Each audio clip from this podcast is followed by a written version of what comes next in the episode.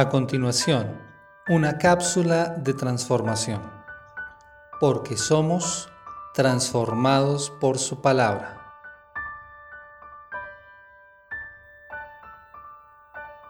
Los padres siempre quieren lo mejor para sus hijos y muchas veces se preocupan por darles lo que ellos no tuvieron. En ocasiones, si sus recursos lo permiten, les dejan algún bien material y esto se conoce como herencia. Una herencia es cuando una persona fallecida cede todo el conjunto de sus bienes materiales y derechos a sus seres queridos. En ocasiones algunos padres escriben un testamento. Un testamento es una declaración voluntaria de una persona expresando lo que quiere que se hagan con sus bienes después de su fallecimiento. Es un acto solemne sometido a ciertos requisitos y en el que consta la existencia de un heredero. En la escritura encontramos el testamento de David para su hijo Salomón en Primera de Reyes capítulo 2 versículo 1 al versículo 9, en donde le da instrucciones sobre lo que debía hacer.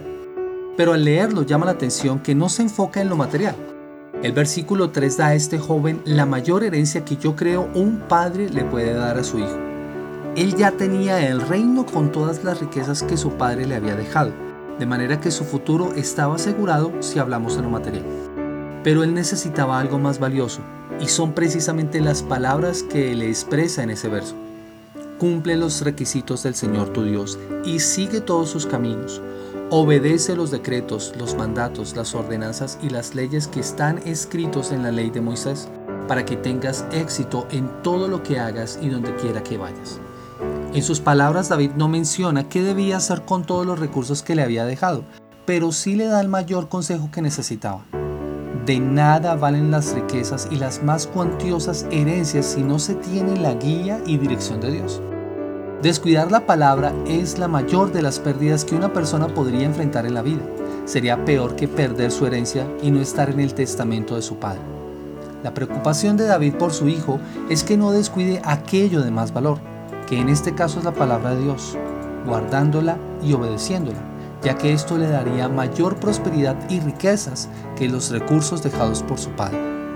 Pero estas palabras de David tienen un eco en el pasado, porque fueron las palabras que Dios mismo le dijo a Josué, Josué 1, 7 y 8. Sé fuerte y muy valiente. Ten cuidado de obedecer todas las instrucciones que Moisés te dio. No te desvíes de ellas ni a la derecha ni a la izquierda. Entonces te irá bien en todo lo que hagas Estudia constantemente este libro de instrucción, medita en él de día y de noche, para asegurarte de obedecer todo lo que allí está escrito. Solamente entonces prosperarás y te irá bien en todo lo que hagas.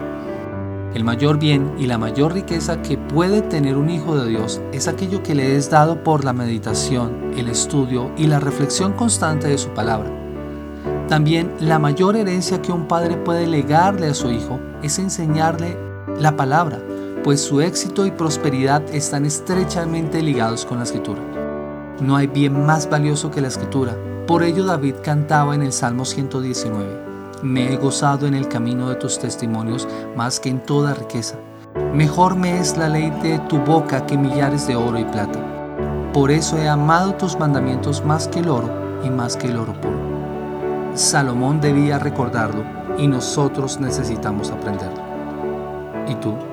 ¿Cuál herencia quieres dejar a tus hijos?